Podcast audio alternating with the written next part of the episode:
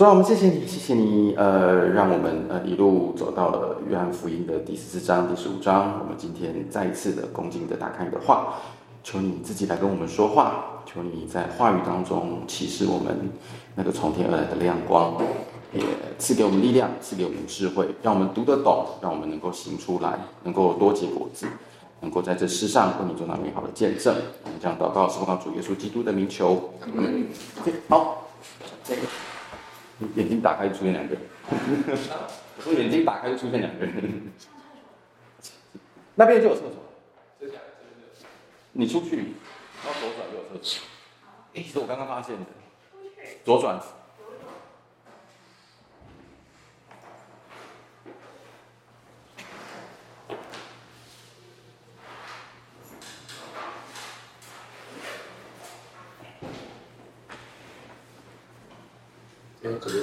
越来越温馨，越来越温馨。嗯，你是嫌热？你是说人热，热还是人少？啊，距离变近。要去哪里啊？好，我们诶上次讲到呃奉耶稣的名求什么，无不必得着。那个奉什么什么，奉耶稣的名的意思是什么？那个就请留心哈，那个奉名的意思不是使用什么权柄的意思，那个是以谁的心意去求的意思。好，然后呃进到了第，然后第十四章那边啊，还有一段经文是很有趣哈。第十四、第十四章那边啊，呃，他还往下又提到说，他讲耶稣讲完了，就是奉耶稣的名求之后，往下就讲到了说，我还跟你同在的时候。我还跟你同在的时候，把这些话对你讲。保惠师就是第十四章的第二十六节，保惠师就是父因我的名所要差来的圣灵，要把一切的事指教你们，啊，叫你们相信我对你们说的一切的话。这个是保惠师第一次讲到保惠，呃，不是，就是不是第一次了哈，就是这边开始讲到保惠师，因为等一下之后我们等一下在第十六章的时候也会讲到保惠师他的工作是什么。那这边讲到第一次讲到保惠师这一个。这个神，这个这个位格，这位神，这个神哦，呃，圣灵保惠师是我们在圣经当中会常常出现的。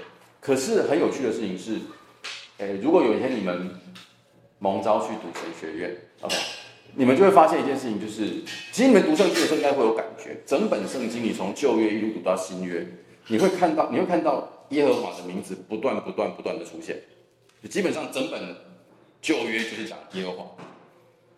新约这边也会不断不断不断的看到耶稣基督的名字不断不断不断出现，因为新约它基本上就是耶稣的故事。圣灵你就会发现是它似乎从旧约到新约都会出现，可是如果你看它的频率，一定是最低的。所以这两个以这两个名字做相比较的话，所以有一位神学家他讲他讲他有一个很我觉得很俏皮的一个描述，他说圣灵就是那个三位一体当中最害羞的那个。就是他在整本圣经当中是最最不容易出现的，最最少最少被看到的。可是整本圣经当中，你又一你又一定会看到他的名字，而且你会发现到圣经当中对圣灵的记载，他是同荣同尊的那一位，他是神，他跟耶和华，他跟耶稣基督一样，他都是神，他都都是有神的位格，他都是那一位神。好，所以这是保惠师很特别哈。然后我们对保惠师其实有很多呃呃，因为各个不不同宗，因为不同宗派的关系，对于保惠师有不同的理解跟不同的认识。那我们是，你知道我们是什么宗派吗？我们是改革宗，我们是福音派。我们在理解圣灵的时候，会比较强调要从圣经上去理解圣灵。那你看哦，第二十六节这边就很。第二二十六节这边就讲到了，保惠师来是要干什么的？就保惠师的工作是什么？像比如说，耶稣基督来的工作是什么呢？耶稣基督来就是为了要道成肉身，为了要死在十字架上，使我们能够从罪里面得赦免。那保惠师来是干什么呢？二十六节这边说，保惠师来为什么来？是因为耶稣基督的名所差来的。所以意思是说什么？意思是说，并不是我们做了什么了不起的事情，并不是我们顺服，并不是我们很乖，所以上帝把圣灵差到这边来，不是。是奉耶稣基督的名所差来的，他来是因着耶稣基督的名而来，他来做什么事情呢？将一切的事指教你们。好，那什么叫一切的事呢？显然不可能是字面上的一切的事嘛，因为如果他来要把一切的事指教我们，那意思就是说要把天文地理，然后这个过去古往今来的所有事情全部教导你嘛，这当然不可能是这个意思。从后面那句话看，我要叫你们想起我对你们说的一切的话，所以圣灵来是要干什么？让你让我们更了解什么事情？把关于谁的一切的事告诉我们？关于没没没没，耶稣耶稣基督。要将一切的事指教你们，叫你们想起我对你们说的一切的话。所以圣灵来是干什么？圣灵来是让我们更加的认识，能够了解，能够知道，能够相信耶稣基督。所以三位一体，你在理解三位一体的时候，三位你呃三位一体的神，我们先先跳开，先跳开什么叫三位一体，不管哈。我们在认识三位一体的时候，你永远永远永远要记住，三位一体的时候，它是三而一。一而三，所以你在认识圣父的时候，你要从圣子跟圣灵的角度去理解圣父；你在理认识圣子的时候，要从圣父跟圣灵的角度；你从圣灵的角度的时候，要从圣父跟圣子。它还是一个完整的理解三位一体的神。所以这边也是一样，圣灵来，你看这里就有三位一体了。圣灵来是谁差来的？是圣父差来的，因着谁？因着谁的名差来？因着耶稣基督的名差来的。圣灵来是要干什么？让我们可以认识耶稣基督。有没有三一？很美吧？就是，我觉得很美啊。就是，就是你要你要认识这东西，要要从这这要要要要要从这个角度来看哈。好，这个是那来是干什么？就是我们说叫让啊，然后呢，他往下说，这个要叫你们相信我对你说的话，然后要我留下平安给你们，把我的平安赐给你们。我赐的平安不像世人所赐的。好，这段经文在这个我们看起来没有什么太。太有，我们看起来不会有那么强的感觉，可是当时候的人理解到这段经文的时候是，是是会很震撼的，因为跟你讲说，我把耶稣基督把他的平安赐给我们，然后他说了，我赐的平安不像世人所聘的赐的平安，也就是耶稣基督在这里跟你讲，平安有两种，一种是世人的平安，一种是他所赐的平安。那这两种平安有什么不一样呢？呃，你你现在你现在听到的平安会是什么感觉？你你如果离开教会了，有人跟你讲说平安，你会听到什么？OK，财富自由，还有什么？身体身体健康，还有什么？身体健康，好，万事顺利，就是四四处兴旺嘛，对，然后子孙子孙成才啊，然后这个工作顺利，大家大家这种意思。好，我我们当时候的人的平安哈，平安，这里的平安不是不是。不是不是犹太人的，不完全是犹太人所理解的那种平安。当时候的罗，因不要忘记哦，那个时候的犹太人已经被罗马所统治了，所以他们深深的受到希腊罗马文化的影响。罗马人彼此见到面之后，也会 也会彼此问安，就是 greeting，就彼此问安。罗马帝国讲的平安，跟我们现在理解的平安是完全不一样的。罗马帝国理解的平安是以武力维持秩序。维持四境太平的那种平安，可以理解吗？就为什么为什么没有纷纷扰扰呢？因为有个强大的武力控制着所有人的秩序，控制着所有人的行为，所以没有人会乱来。你不敢欺负他，不是因为不是因为你在尊重他，也不是因为他，也不是因为他很强大，所以你不敢尊，你不敢欺负他。你看到穷人，你不敢欺负他，不是因为。他会反抗，或者是怎么样来着？是因为你知道，你如果做了这个事情，有一个很强大武力的人会处罚你。它是在一个强大武力之下所维持的平平呃太平的一个状态。你可以理解一下那种，有点像是那种什么样子，像什么呢？像美国有没有世界警察的那种平安？OK，可是耶稣基督讲说，没有，我赐给你平安，不是这种平安。我赐给你平安，不是这样的平安。耶稣赐的平安是什么平安呢？耶稣赐的平安，显然他讲的不是那种武力所维持的平安，因为耶稣基督来从来不是以武力维持人跟人之间的和平。耶稣基督来的平安是那一种，你人生虽然会经历风暴，但你心中会有宁静的那种平安，这是耶稣基督的平安。因为你从之后我们信徒们的经历，你就可以知道。信徒们所经过，信徒们所经历的平安，不是那一种拥有强大武力之后不受到任何的逼迫的那种平安。信徒们所经历的事情是，他会被追杀，他会被砍头，但他心中有平安。这个平安是我知道，在我里面的比外面更大。我知道将来的比现在这个更大的那种平安。那耶稣基督讲的平安是这种平安。OK，这个是这边这边所说的。好，我们就知道，就大概知道一下。然后他讲说，这个这个很很有个有个很特别的字，就是呃二十七章的二二十七节，我留下平安。然后呃，七二十七节，好，大家先这样先先先这样呃，先这样这么就可以。然后我们再然后到第十五节，到第十五节，第十五节呃第对第十五章，第十五章就开始了，第十五章就开始讲到了第七个我是，这、就是最后一个我是了哈。他说我是真葡萄树，我父是栽培的人，凡属我的不结果子，他就剪去。减去这个字词啊，你从字面上的理解就是减掉嘛，对。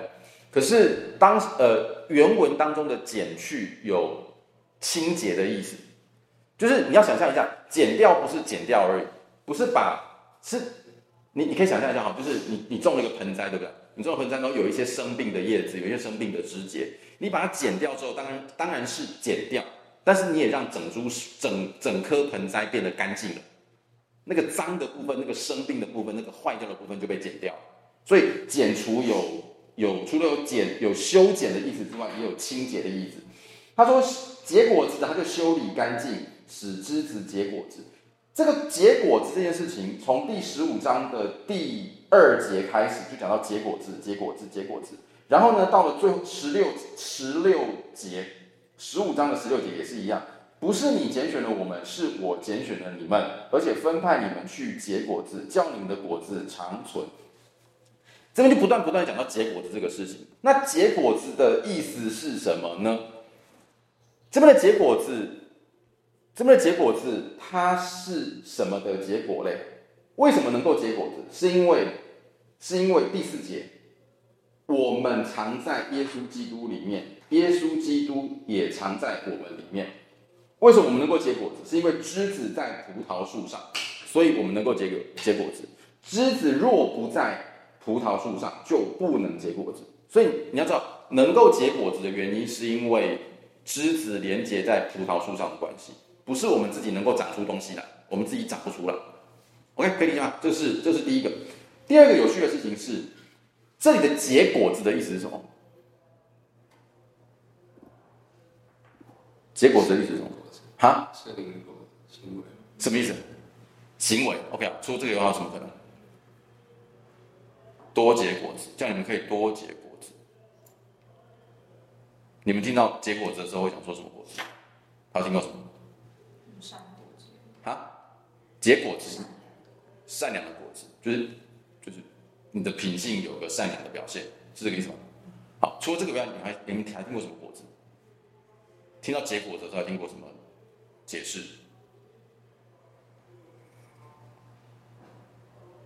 你们听过一个解释，就是说什么什么什么结出福音的果子，就怎样领更多的人信上帝嘛，领人信主，更多的人相信上帝。这里的结果子是指哪一种呢？是指说有的更多的人相信耶稣基督，还是指说你的行为会因为这样子而有所改变，做出美好的见证？是哪一种？第二种，应该是第二种。他讲的不是第一种。我不是说，我不是说结果子不能有第一种解，不不能有第二种解释，不是哈。结果子当然有两种解释的可能性，但是这里的结果子讲的是行为上的问题，讲的是行为，讲的是说我们就能够活出那个公义的生活，我们就能够活出那个福音的样式。好，这个是这边的结果子。好，好，这个是呃结果子。那为什么这边讲到结果子呢？这个要提，这个就是提，这个就是回到那个呃，你你你有没有发现一件事情？就是耶稣基督讲到我是什么，我是什么，我是什么时候，都跟当时候的很多东西有关系嘛。我是世界上的光，就讲到修殿节或者是光明节，这边也是一样哈。耶稣基督讲到我是真葡萄树的原因，是因为在圣殿的门口哈，有那个有那个雕，有那个有那个就是雕塑的雕塑的那个葡萄葡萄的那个。像，然后那个葡萄树，那个葡萄的那个像，他们会用金箔把它包起。来，所以从圣殿看看过去的时候，就会看到一串一串一串的金色的葡萄在那个地方。那解经家有个很浪漫的解释啊，就是说很有可能耶稣基督在讲这段经文的时候，在讲这段话的时候，是因为他们走路的时候有经过圣殿，有看到那个葡萄树，所以耶稣基督就用这个东西来做做比喻，说他是真葡萄树，我们是枝子，有有这样子的一个有这样子的一个呃解释了。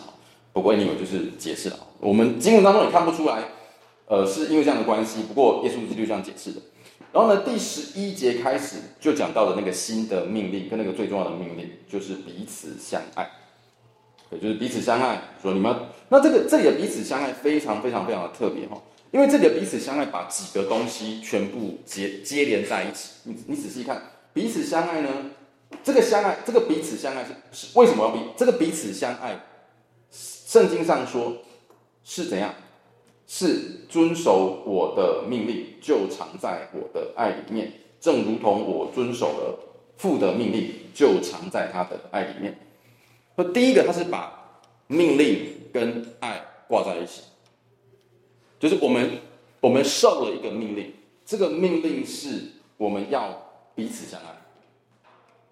我们受了这个命令，我们接受这个命令。我们遵守这个命令，我们就会在父的爱里面，我们就会在上帝的爱当中。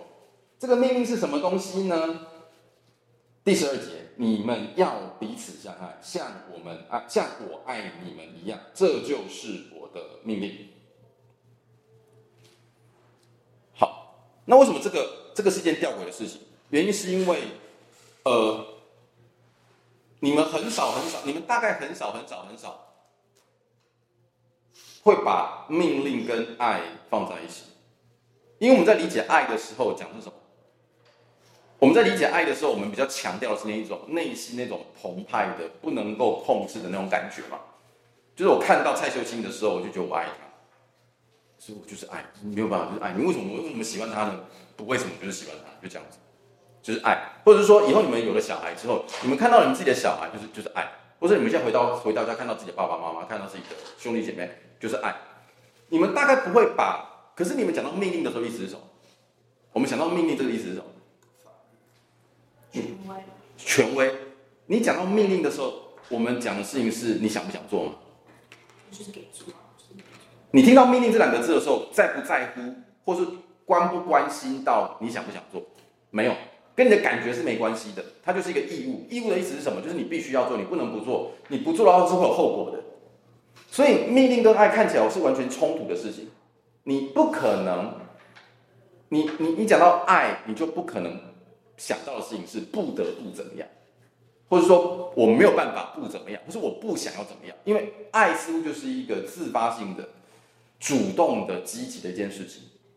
那命令呢？命令不是，命令是我不得不怎么样，它是一个消极，它是一个被动的，就是你不跟我讲，我是不会想做的，所以我必须要去做这个事情。可是，在这里，他讲说，你受的命令，我们受的命令是什么？是要彼此相爱。所以，当我们说，当我们说我们要彼此相爱的时候，就不可能是等到我有感觉，我们再来彼此相爱。就我看着你，不要，今今天先不要，过两天再说，过两天再看看，过两天有感觉，我们再来彼此相爱。不是，上帝的命令是要彼此相爱。为什么呢？他说要像，而且爱爱要爱到要要要是怎么样的彼此相爱呢？是像我爱你们一样，像耶稣基督爱我们一样。好，那耶稣基督怎么爱我们？舍己。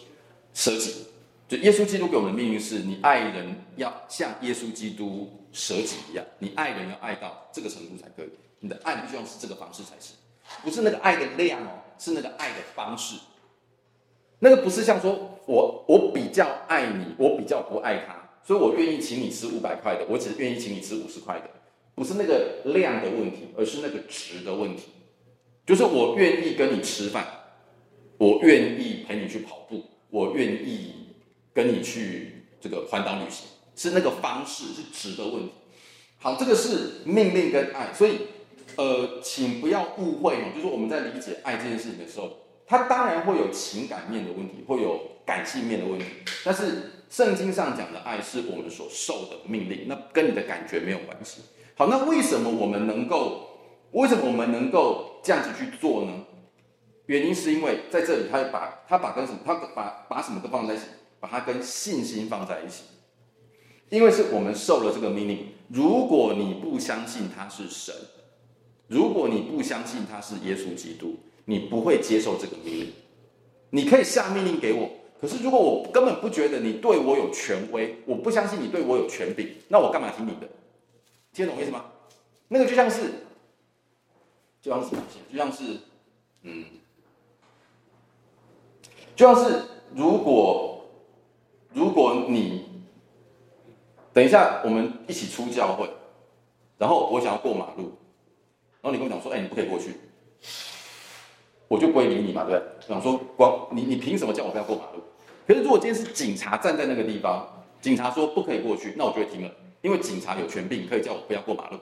OK，这个是权柄的问题。所以在这里，命令、爱跟信心这三件事情是放在一起。你要能够先接受，你先接受了，你先相信了他是耶稣基督，你就会知道说他对你能够有他对你有下命令的权柄。然后你就知道说这个命令是你要遵守的，而这个命令是什么东西？是不关你的主观的感受的那个彼此相爱的命令，你就会接受。好，这个是这三个东西要挂在一起的哈。所以第十八节这个才跟你讲到说，为什么讲到这里？是因为信的问题，就是你不相信，你就不会接受这个东西，你就会被恨。好，所以往下讲到了第十第十五章的第十八节开始。他讲说，我们要这样彼此相爱。然后第十八节开始跟你讲说，世人，你你们之后出去了，耶稣基督离开了我们之后，世人是会恨你们的，他会讨厌你们，因为你们不属于这个世界。好，那为什么会恨你们呢？有几个，耶稣基督讲了几个理由。第一个理由是第十九节这边所说的，他说，因为什么？因为你们不属于这个世界，你们不属这个世界，是我从这个世界拣选了你们，所以世界就恨你们。你们不属于这个世界，你们做的事情、你们想的事情、你们坚持的原则都跟这个世界不一样，所以这个世界觉得你们不属于他，所以就会恨他。这个就是一，这是一个很典型的一个例子哦，就是说，你你要这边这边的拣选很特别哈。我们理解到拣选的时候，你想到的是什么？什么意思？拣选，就挑出挑。可是很好，叶松你讲的。圣经上讲的拣选不是不是挑而已，不是挑出来。拣选，你你理解你你理解到的拣选就好像是说有一把笔嘛，对？那就挑其中一支出来，这叫拣选，不是哦。圣经上讲的拣选的其实是有两个动作，一个动作是挑出来，然后把被挑出来的这一个与原本的群体分别开来，这叫拣选。也就是说，我挑不是挑出来而已，是我挑出来这个动作。也同时告诉你说，这个跟这个是不一样的，这个跟这个有点玄哈。这个跟这个被被挑出来之前，或是挑出来之后，就本质上来说，两者没有差别。但是挑出来之后，这个东西被赋予了一个不同的地位，使得它跟另外一个东西从此不一样。这叫这个叫做拣选。你如果不去想功能跟地位，你光看这两个东西是一样的，可是想到功能、想到地位，这两个从此就不一样。这个就跟这个会有不一样的对待，会有不一样的命运，会有不一样的后果。这个叫做拣选。好，我最爱举的例子是什么例子？我我我我超爱这个例子，我觉得我好厉害，想到这个例子。可是你们有没有你们有没有吃过？你们有没有你爸妈有没有帮你做过便当？你们做便当怎么做的？有有没有那种经验，就是爸爸啊、呃、爸爸妈妈在前一天晚上多煮一点，然后吃晚餐前或吃晚餐之后，就把拿一个便当盒，把饭菜弄弄一些出来，然后跟你讲说啊，这个明天给你开便当，有没有这种经验？好，你那天晚上你能够吃那个便当吗？原则上不行嘛，对，这个便当怎样？要冰起来吃嘛，对。你如果光看饭菜的内容。那个便当里面的东西跟桌上的饭菜有没有不一样？都一样嘛，一样是那个饭啊，一样是那个青菜啊，一样是花椰菜，一样是青江菜，一样是鸡腿啊，对不对？你就本质上来说是一模一样，可是这两个这两个一模一样的东西，它的结果也不一样，不一样。桌上的那一堆东西是我们晚上会把它吃掉的，而便当盒里面的饭菜，我们今天晚上不会去吃它。为什么？因为那是明天要吃的，它什么时候不见？它明天才会不见。命运不一样，结果不一样，后果不一样。虽然本质是一样的，拣选的意思是这个样子，就是说你我们我们在本质上跟这个世界上的人有没有不一样？没有。这个世界上的人多坏，我们就多坏。这个世界上的人如果有好的行为，我们也可能会有好的行为。可是，一旦我们被拣选开来了之后，我们虽然本质上跟他们是一样的，但是我们的身份地位就有从此不一样，我们的后果不一样，我们的结局不一样，我们之后的命运会不一样。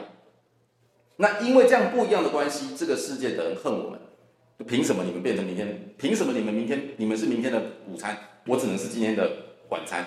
不是凭什么你不跟我一起当今天的晚餐？就是就是那种意思。好，这个是第一个理由，就是说因为我们被拣选了。那第二个理由是什么？第二个理由是二十一节这边所说的，因为耶稣基督的名向你们行这一切的事，就是逼迫的事情。我们会受到逼迫，我们会被恨恶的原因，是因为耶稣基督的名啊，就是你们这些基督徒嘛，你们这些基督徒就是怪咖一群这样子。好，是耶稣基督的名的关系。第三个理由是什么？第三个理由是到第十六章的三节这边所说的。十六章的三节这边所说，他们这样子醒的原因，是因为第三节，他们这样醒的原因，是因为不认识父，也不认识耶稣基督。他们不认识你，所以他们就恨你；他们不认识耶稣基督，不认识父上帝，所以就恨我们。好，这个是呃我们会被憎恶，我们会被恨恨恶的原因。然后到第二十节呢？第二十节这边就跟你讲说，二十节这边就跟你讲，他讲完之后说你会怕，他说可是他说我实实在在的告诉你们，你们要你们会怎么样？我们会痛哭哀嚎，世人要喜乐，你们会忧愁，但是耶稣基督勉励我们，你们的忧愁要变为喜乐。那耶稣基督怎么形容这个喜乐呢？他说这种喜乐像什么？喜乐这种这种忧愁到喜乐的这个过程，就像是什么？就像是妇人生产的时候忧愁，因为她的时候到了，生了孩子就不再纪念那苦楚，因为欢喜世上生了一个人。他说：“你们的忧愁也是这个样子，你们的喜乐也是这个样子，而且你们这个喜乐是人手不能够夺去的喜乐。”好，这个是耶稣基督对我们的劝勉，从第十五章的十五章的十八一直到第六第十六章的二十二节。他说：“耶稣基督讲到说，我们会被憎恶，因为被拣选，因为耶稣基督名关系，因为不认识上帝的关系，我们我们会被憎恶，我们会被逼迫，逼迫到一个程度呢，我们会忧愁，世人会喜乐。可是耶稣基督在第二十节开始给我们一些讲勉励，跟你讲说，不用紧张，你们的忧愁会过去，你们的喜乐会来到。好，这里非常非常非常特别哈，呃，为什么耶稣基督会提到富富人生产的时候的呃这种喜乐跟忧愁呢？”原因是因为，呃，从旧约时代一直到新约时代，犹太人都一直相信一件事情，就是弥赛亚来之前会有一个东西叫弥赛亚的苦难，就是弥赛亚来之前会经历一段一段苦难的时光，会经过一段苦难的时期，经过苦难的时期之后，弥赛亚来到，然后呢，犹太人就复兴了，然后犹太人的复兴。直直直至目前为止，犹太人复兴仍然相信那个复兴是一个军事跟政治上的复兴，它不是一个灵命的复兴，不是一个民族性的复兴，是一个政治上的军事上的。也就是说，以色列会成为一个军事上的强权，然后维持没有人敢欺负他们的那个状态。好，可是，在那之前会经历一段犹赛弥赛亚的苦难，也就是说会经过一段黑暗的时期。那耶稣基督就把这个苦难跟忧愁。忧愁跟喜乐跟弥赛亚的苦难结合在一起，也就是说没有错，的确，弥赛亚来之前，弥赛亚的时光之前会有个苦难，你们会经历那个苦难，但是你们经历过那苦难之后，你们会喜乐，而这个喜乐是人手不能够夺去的。那耶稣基督的耶稣基督说，世人，你们是指，当然是指门徒们，门徒们的忧愁是指什么忧愁？门徒们忧愁，门徒们会忧愁嘛？对，门徒们会忧愁之后会喜乐。这里的忧愁跟喜乐是指什么？如果就这样来看的话，耶稣耶稣的死，耶稣的死，你看到耶稣死的时候，他会忧愁，也的确嘛，有人击打牧羊人，然后羊群就四散了嘛，对。那什么时候喜乐？耶稣的复活，你们会看到，你们会看到耶稣的复活，你们会看到耶稣，你们会经历耶稣的复活，而你们看到耶稣基督的复活之后，他讲到说，我们在我在见你的时候，当然指的是指耶稣基督复活的时候。你们心就喜乐，而这个喜乐是没有人能够夺去的。就当你经历到了耶稣的死跟耶稣的复活的时候，你心中的那个喜乐跟平安是人不能够夺去的。好，这个是耶稣呃基督的耶稣基督的这个呃劝的劝的鼓励了哈。好，有问题就是这一段。那在第二十三节开始。二十三节他说：“到了那个日，你们就不问我了，因为你们都已经知道了。那我告诉你们，你们若父向求什么，他必因我的名赐给你们。那个那个因什么的名，这个要要要要知道哈，那个名的意思是什么？那如今呢，你们求就必得着，叫你们喜乐可以满足。好，这些我用比喻对你们说的时候，我不再用比喻，乃要将父明明白，乃。”乃要将父明明白白告诉你们，到那日你们要奉我的名祈求，我就不对你们说我用名复求了。好，这个是呃因就呃因着父的名所求的，无不必得着的意思。有有一个要补充一下，有一个要补充一下哦，就是第十五章的第，对不起，跳过来，第十五章的第二十六节。十五章的二十六节，这个要稍微补充一下。这个你了要补充一下，你才知道为什么有东方教会跟西方教会吗？那个二十六节，你很你很难相信哦，也不是很难相信的哦，就是它已经发生了，所以不用所以不用不相信。二十六节造成了我们教会上的一次的，应该是第一次的重大分裂，就是从此分为东方教会跟西方教会，就是第二十六节。二十六节，我要从父那里差保惠师来，就是从父出来真理的圣灵。OK，这个是就这段就这段经文，就这段经文。我要从父那里差保惠师来，就是从父出来的真理的圣灵。他来了就要为我做见证，所以圣灵的工作是什么？就是做见证。为谁做见证？为耶稣基督做见证。好，这里这里有一个，这里有一个。这里有一个东西，我们我现在讲的东方教会指的是指那个，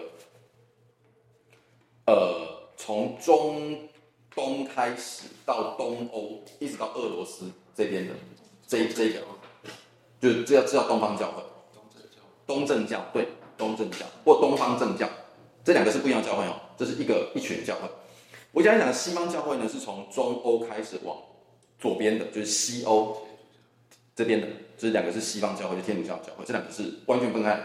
它会两个会分裂，就是从这边开始，就是这就是就这就是这段经文，在吵什么东西呢？在吵一件事情，就是圣灵从哪里出来的？就是圣灵从哪里出来的？我们都知道，耶稣基督是耶稣基督是怎么来的？是耶稣基督是 was born 的，对不对？耶稣基督是被生的那一位。耶稣基督不是我们，我们是 We are created，我们是被造的。那耶稣基督呢？Was born，他是被生的。那圣灵呢？圣灵是从，圣灵是出，圣灵是出来的，它是 proceed 那个字，P R O C E E D 那个那个字，proceeded，就是它是被，它是从什么而出的？那现在麻烦来了，就是说。是从哪边出来的呢？那这里东西方两边就开始吵吵起来了。东方教会认为，东方教会认为，圣灵是从父而出，就是 was proceeded by the Father，从父而出。他说经文讲的就是从父而出。好，可是呢，西方教会认为说，没有没有没有没有没有，我们要从三一的角度来理解圣灵。从三，如果从三个角度理解圣灵的话，那圣灵从哪边而出？应该是从 was proceeded from the Father and Son，从父及圣灵，呃，从父及子而出，然后两边吵起来，这吵得很凶哦，非常非常非常的凶，就是两边互相互相都觉得对方是有问题的。然后呃，原因是因为东方教会强调一件事情，就是说父。生了子，父出圣灵，所以三个应该有三个彼此之间的位格、功能、性格，应该是三个分开的。你如果说圣灵是从父跟子而出的话，那你就把父跟子的功能、跟身份、跟地位和在一起了。好，那西方教会认为说不对，三一三一三一论，三一论的意思是说，三位都是神，三个三个位格都同荣同尊同荣，所以做什么事情的时候一定是三个一起的。所以圣灵从哪边而出呢？当然是从父跟子而出。为什么呢？因为不要忘记一件事情，我们说子是怎么来到这世上的？父差子来世上，可是玛利亚怎么样？因圣灵而感孕啊，所以子被生的这件事情。父跟圣灵也参与在其中啊，所以他认为说没有啊，所以我们讲说一起讲这个事情没有什么没有什么问题啊，好，所以就就吵起来，然后吵到最后就决定说好，那我们就撤，不要玩了这样子，你玩你的，我玩我的，你继续用。所以他们在信经里面，在信经当中提到说圣灵从哪边而出的时候，你会看到你会看到呃西方教会，我们在讲西方教会是包含到我们的教会，我们教会就跟你讲说圣灵从父及子而出。可是如果你到东正教，台湾有东正教，东台湾有东正教的教会，他会跟你讲说圣灵从父而出，然后两边就拆，两边就拆开。我们教会历史上面，教会经历过几次重大的分裂，非常非常重大的分裂，那这是其中的一次。然后后来就开，一直到改革改改教运动的时候，前面也分了好几次，然后到现在就是。这个实习的时候不是上天父才把圣灵降在身上。我我是因为我们都已经在一直都在。西方教会的传统里面，所以我们会觉得天经地义的这个东西就是这样子。可是东方教会上不认为，不这样认为。东方教会认为说，这件事不是听起来像东方教会？哪一个？就是上天父把圣灵降在爱子身上，说这是我所喜悦的，就是不从上帝那边降到他身上，所以从天父降到他身上，这样不是从。如果他从我而出，他应该自己本身就要有的。呃。我懂你的意思是什么，可是他们的回应就会是在于说，即使在那个时间，在在耶稣基督受洗之前，耶稣基督就已经有圣灵。那他干嘛这样子？没有，那是在那这那那个是圣灵的工作，向世人做见证。耶稣基督不是在那个时间点之后才受圣灵，就是这是我的爱子，你们要听他的。我不是说这是我的爱子，他以后有圣灵了。那个时候，天父跟圣灵是为爱子做见证。圣灵来如同鸽子一般降在耶稣身上，这是为他做见证，不是那个时候才到才到才到才到他身上。就跟天父一样，你你你也不会解释说天父有说话，所以说天父说话之后天父才有啊，没有啊，对啊，这是为他做见证的意思。好，反正总之就是这是有得吵的。你你你你要接受哪个？我不觉得有什么太大的问题啊。我到现在还是不知道为什么可以吵成这个样子。反正总之就是不是不知道，就是我觉得好。反正总之就是要照十五章二十六节，搞了一个世界世纪，呃，搞了一个圣教会分裂。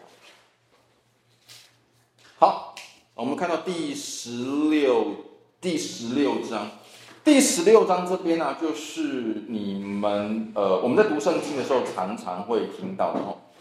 他说讲到说保惠师会来，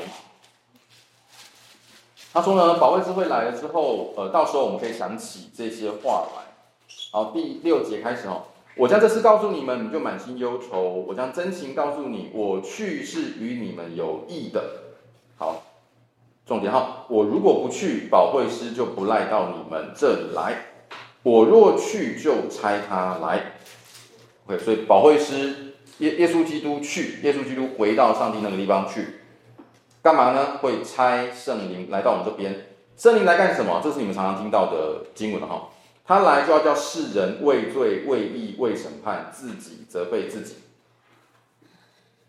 所以圣灵来对我们来说，我们会更加的认识他来做见证，我们就想起耶稣基督所做对我们所说所说过的一切的话语，我们能够更认识耶稣基督所曾经教导过的这一切。对我们来说是这个样子，可是对世人来说是这个样子呢？对世人对世人是让世人能够让世人因而畏罪、畏义、为审判，自己责备自己。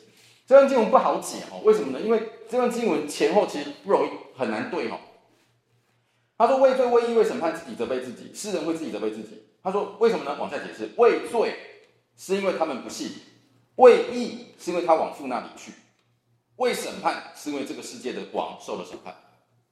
这怎么解释？可以讲一次吗？经文这不这不这不是我讲的，经文讲的。不是我为义是是刚为罪是因为他们不信我。好，为义是因为我往父那里去；为审判是因为这个世界的王受了审判。好，畏罪恐怕是这三个当中最容易能够理解的，就是畏罪要审判，为什么呢？因为不信嘛，不信的罪的本质就是在不信。最最重要，神最憎恶的那个罪，最核心、最大的问题就在于不相信上帝，那是罪，那那那是最真正的核心，因为不信的关系，所以这我们可以容易理解。可是为什么叫做为义？是因为我往父那里去，你们就见不着我了。为什么耶稣基督往父那里去，我们就会为了义的关系自己责备自己？为什么？听得懂意思吗？时候到，就为什么为因为什么是这样？为什么父耶稣基督往父那里去，所以为了义，我们会责备自己。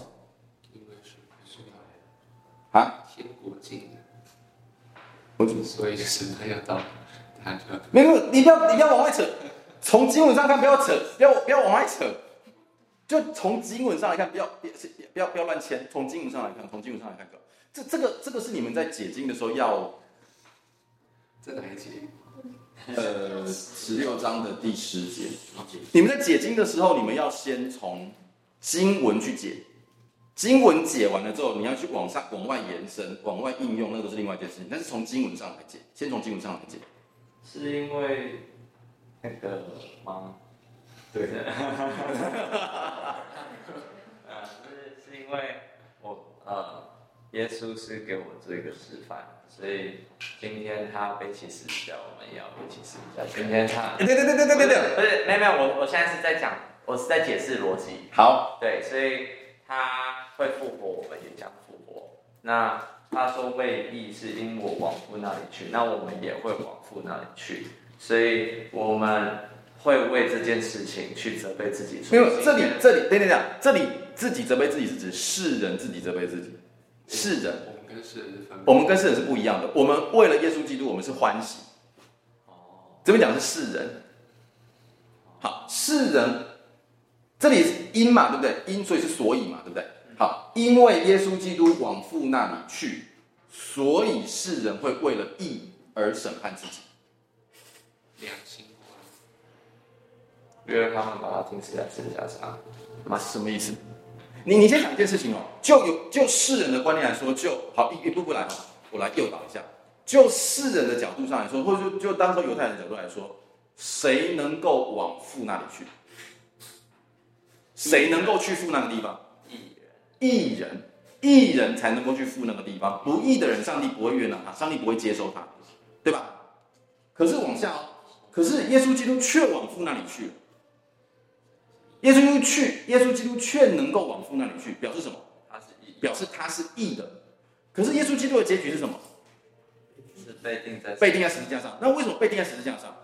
因为世人认为他怎样？他是他是不义的，所以世人用了一个错误的标准来定耶稣基督的罪，把耶稣基督给钉在十字架上面，认为说耶稣基督是不义的。可是这个他们认为不义的人，到最后却能够到父上帝那个地方去，所以谁做错了？世人做错，所以为了义的关系，世人会自己责备自己，因为他们定为不义的那个人，居然会到负那个地方去，懂吗？没错，他们做了一个错误的判断，他们做了，他们他们认为那个义的标准是错的，所以自己责备自己。好，再来往下，为审判是为这个世界的王受了审判，也是一样的。这个世界的王受了审判，也是一样，对，因为他们以为他们用了一个正确的标准审判耶稣基督，可是殊不知真正会受到判断，真真正会受到审判的是这个世界的王。他们用他们以为正确的方式在审判耶稣基督，可是错了，没有，这是错的。好，这个是这段经文了哈。所以这三件事情是讲同样的事情。呃，他从不同的角度上来看，但是其实他从他他用了不同的角度，但是其实都是在讲同一件事情，就是世人以为对的，但其实是错的。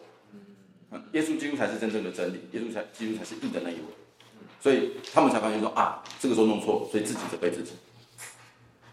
OK，这个是呃八到十一这边呃，然后八到十一啊，诶，八到十一这边非常非常的有趣的事情是，你看到你看到这边的，你看到这边有非常非常浓厚的法庭的用字，有没有？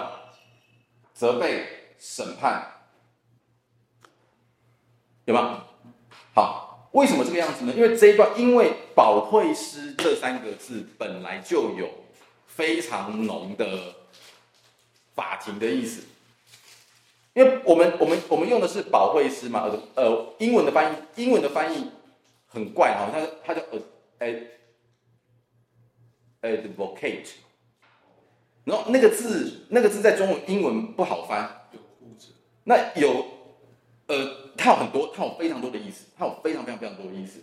那因为那个字在希腊文原文当中很难翻，所以甚至有一些神学家认为，他就放弃翻这个字，我不翻这个字，我就直接用希腊文直接音译那个字来来用那个字。保惠师那个字有很多的意思，它有中，它有中介者的意思，它有还有。它有劝勉者、劝慰者、安慰者，还有什么呢？还有辩护人、辩护律师的意思。他他有很多很多很多的意思。这一段经文当中，这段意思里面，把保惠师的那个起诉的那个律师的角色给表现出来，就是圣灵来，他对我们来说是我们的劝慰者，是我们的保护者。圣灵来，对于世人来说，他是起诉的人，他是责备的那个人。所以都像是在法庭当中的意思，在法庭当中，我们是被圣灵所辩护的那个人，圣灵是我们的辩护律师。在法庭当中，世人是被圣灵所责备的那群人，所以有很浓很浓的法庭的意思哦。好，然后圣灵来是干什么东西呢？圣灵来，他说只等真理的圣灵，第三节，只等真理的圣灵来要做什么事？还是一样哦，这是我们很强调圣灵的工作。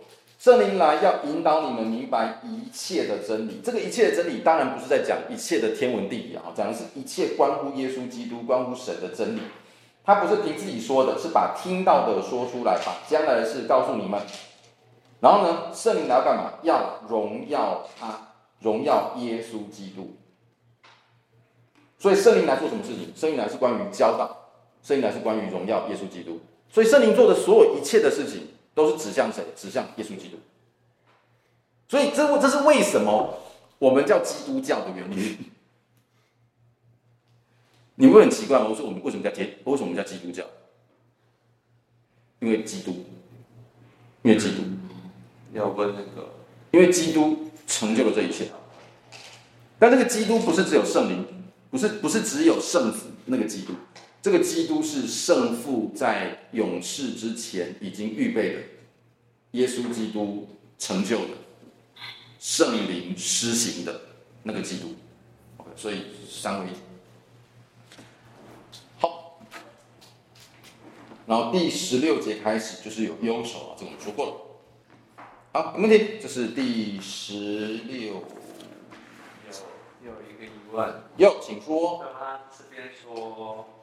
那个他既然来了，哎，他既来了，就要叫世人为罪、为义、为审判自己责备自己。嗯，其实就要的感觉就是就都会，哦，但好像没有啊。那个是中文翻译的关系啦，你看原文没有那个意思。嗯，而且而且他并不是跟你讲说是是，就是他是一个，他不是说。完成式，啊，不是完成式，而是当他明白了这一切之后，他就会做这个事情。而且你要往下想一件事情，就是我们可以，我们从这边再往往前延伸一点点，就是你会信的原因，不就是因为这个关系吗？啊，对，就是圣灵。上帝拣选了你，你在某一个时间点，你认识到了耶稣基督，你就开，你也一定会进入这个过程。你认识了耶稣基督，你就一定会为罪、为义、为审判自己责备自己。嗯，所以才说圣灵的工作很很奇妙，它可能是两面的。OK，嗯，可以吗？你看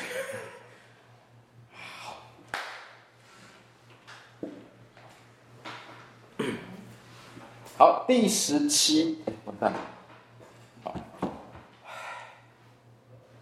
好，第十七章。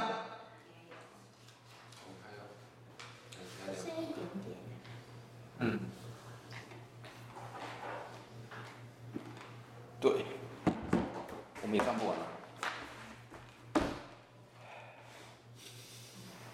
上不完，我我我昨天评估过，我能够讲十七能够讲完就了不起。啊？这个就要结吗？不是明天，呃，下礼拜，不是明天，下礼拜，下礼拜，下下礼拜做一讲，下礼拜做一讲。好，第十七节，第十就是第十七章，第十七章啊，呃，这是一个呃，这是一个在神学在我们在解经的时候会把第十七章整章称之为叫大祭司的祷告。你看第十七章的祷告的内容，非常非常的非常非常的有趣哈。第十七，我们一般前面耶稣基督的祷告，呃，当然也有很多各式各样的祷告，比如说，呃，耶稣基督在客西马尼园祷告，就是自己向天父祷告，若你愿意把这杯挪去，比如谢饭的祷告，OK，向向众人谢饭等等。可是第十七章的祷告呢，你。你注意看他祷告的方式，用的语气，有没有？他的祷告的内容是站在门徒跟上帝中间的祷告，他是一个站在门徒跟上帝中间祷告。你看到他说第一个嘛，父啊，时候到了，愿你荣耀你的儿子，对吗？他跟父祷告。可是啊，往下第五节开始，他说：现在求你使我同你同享荣耀。就是未有世界以前，我跟你一样的荣耀。好，第六节哦，开始了。你在世上赐给我的人，我已将你的名显明与他们。就这群人，我已经把上帝你的名显给他们了。他们本来是你的，你们把你把他们赐给了我，他们也遵守你的道。他们知道，凡你所赐给我的，都是从你而来的。就讲到这一群人，然后呢？第往后跳，第十四节，耶稣基督他说：“我已经把这个道赐给他们，这个世界上又恨他们，因为他们不属这个世界，正如我不属这世界一样。我不求你叫他们离开世界，只求你保守他们脱离那恶者。他们不属世界，正如我不属世界一样。求你用真理使他们成圣，你的道就是真理。你怎么样猜我到这世上来，我也照样猜他们到世上来。”我为他们的缘故，让自己分别为圣，叫他们也因真理而圣。所以你看这一段经文的整，这段祷告的所有的内容，都是耶稣基督站在上帝的面前向谁向神祷告，他赞美，他向神赞美神，跟神讲说：“你所托付我的一切，我都已经完成了。”然后呢，继续怎样？继续为着耶稣基督的门徒们祷告，而且不只是为那个时候的门徒。也为着将来的所有的门徒，他祷告的对象不是只有那十二个人，或是那四五千个人而已，他也为着我们而祷告。你看第二十节这边，我不但为这些人祈求，就这些那个时候跟耶稣在一起的那些门徒祈求，也为谁祈求呢？为那些因他们的话信我的人祈求，使他们都合一。耶稣基督在那个时候也为着我们在祷告。OK，所以这段祷告是这段祷告是站在神跟人中间的祷告。那我们都知道，从旧约上来看，谁能够做这个事情呢？谁能够为人？谁能够带百姓向上帝祷告呢？就是祭司嘛。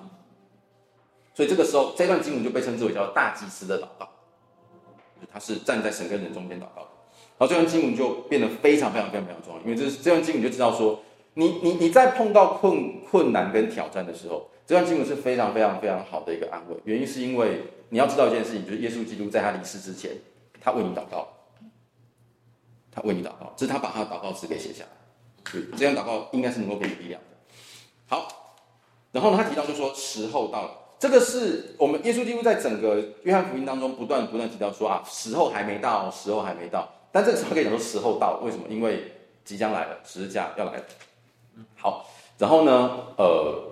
重点要说，这个经这个过程当中，呃，会发生这个事情。可是不要忘记一件事情，耶稣基督在这个时候知道将来面对的是什么东西。可是他用的名词是“时候到了”，不是苦难要来了哦，是时候到了，荣耀也来了。第二节开始，愿你荣耀你的儿子，使你的儿子也荣耀你。这是一件很奇妙的事情哦。在这个时候，时候到了是什么时候到？是指耶稣基督上十字架时候到了。他是苦难，他是死亡，他是羞辱，可是他却把它跟荣耀放在一起。耶稣基督会因着这个苦难而得荣耀，会因着死亡，会因着羞辱而得到荣耀。OK，好，这个是呃非常非常非常非常奇妙的一件事情哦。好，所以我们的神是很不一样的一个神哦。好，那耶稣基督为我们祷告，祷告说，呃，第二十节开始，他说为着现场的人祷，为了当时候的人祷告，也为着将来信他名的人祷告。祷告什么东西呢？第一个就是合一，求我们能够合一。这个合一是跟什么合一呢？这个合一是指什么呢？因为第十一节讲到，第十一节讲的合一是指叫他们能够合而为一。然后呢，第二十一节也讲到说，让第十一节讲的合一是指让现场的门徒们能够合一。二十一节讲的合一是。现场的那些门徒们，以及将来因为信门徒们所传的那位耶稣基督的人，可以合一。也就是过去的门徒们跟现在我们这群门徒们会合一。好，那是怎么合一法呢？十一节跟二十一节都说像我们一样，像什么一样？像上像耶稣基督跟上帝一样的合一。就我们彼此之间的合一，要跟父子之间一样合一；我们跟过去的门徒们合一，要跟父子之间合一一样。OK，这个是合一。所以，呃，这个是另外一件麻烦的事情哈，就是什么叫做合一了哈，就是就是你要合一很难哈，合一超难，合一非常非常难。合一不是把每个人都变得都一样。不是不是把每个都变成，因为因为我们知道一件事情，三位一体的三位一体的神，三位一体的神是一个神，可是有三个位格，而三个位格是不一样的，所以它同时有一样，但是同时也有不一样，在就本本体上来说是一个神，就位格上来说会有三个不一样的位格。圣父不是圣子，圣圣父不是圣子，圣子不是圣灵，圣灵不是圣父。对，但他但他们都是神。那我们的合一要像这样合一一样，就是我们之间会有不一样的地方，但是我们是一信一体一主一神，我们都会不一样。对，所以合一很难哈，合一不容易。好，这个是好。那呃，然后不要忘记一件事情哦，就是在呃第第。十五节这边，第十五节这边也接也第在第十五节这边上呃，耶稣基督也教导了一个重要的真理哦。这重要的真理就是，我们不属这世界，但是我们是被拆到这世界。正如同耶稣基督，耶稣基督不属这世界，但上帝拆他到世界。那我们在这个世界当中应该怎么做呢？就要像耶稣基督一样，因为耶稣基督说。我不属这世界，我被分，我被分别为圣。我们被拆到这世界，我们不属这世界，但耶稣基督因着以真理使我们成圣，让我们跟这个世界分别为圣。我们要这个样子，所以，我们我们既属这世，我们既我们既是在这个世界当中，又不在这个世界当中。我们在这个世界里面，但我们不在这个世界里面。就是你要记记得，就是这段经文，就像耶稣基督来一样。就是你在这个世界当中，你如果在这个世界觉得太舒服的话，那你就要紧张一下。你如果在这个世界里面不觉得格格不入，那你就要觉得你你你你应该要觉得紧张，因为你应该要觉得你跟这个世界卡卡。可是你又不是离开这个世界，你不会说好，那我就去深山买一块地，然后自己盖一个小教会，然后自己住在那边就好了。然后这个不用水、不用电、不用电脑、不用电话，我就过了这样的离世。没有，耶稣基督说他是把我们拆到这世界去，可是我们在这世界当中，我们要，我们必须要，我们应该要感觉到，我们不属这世界。所以你应该会觉得左碰右卡，哎，你怎么会这样做？你怎么会这样想？然后别人应该觉得你怪怪的，别人应该会觉得说你你怎么会这样想？你怎么会这样做？应该这样才对。OK，这是呃这段经文要说的。所以没有哈，耶稣基督没有叫我们脱离这世界哈，没有。耶稣基督的祷告是，他只求上帝保守我们。保守我们能够在这个世界当中，这是耶稣基督的祷告。OK，可以吗？好，那我们请换回回总回回，上次也是冠，上次也是我。冠总，我们祷告，谢谢。好，我们祈祷。在父神感谢你，也借着哥哥的口。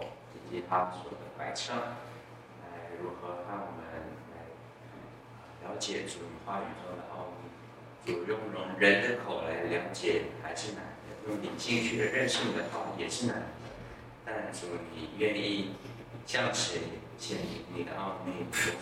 是你凭着自己的心意来行使。主，我们也期待能够更多认识你，更多借着你的话语。更多的与弟兄姐妹相处，彼此团契，每一个小小的细节都能够经历到你的真实。主，谢谢你把全你纪念荣哥的摆上，以及后面还有将近五章的内容，可能在下一次要全部砍就起来，也全部特别施恩怜悯。谢谢耶稣，帮助我们所听的，并且所思想的，都能够造就我们自己，能够造就别人。那祷告是奉耶稣基督的名祈求。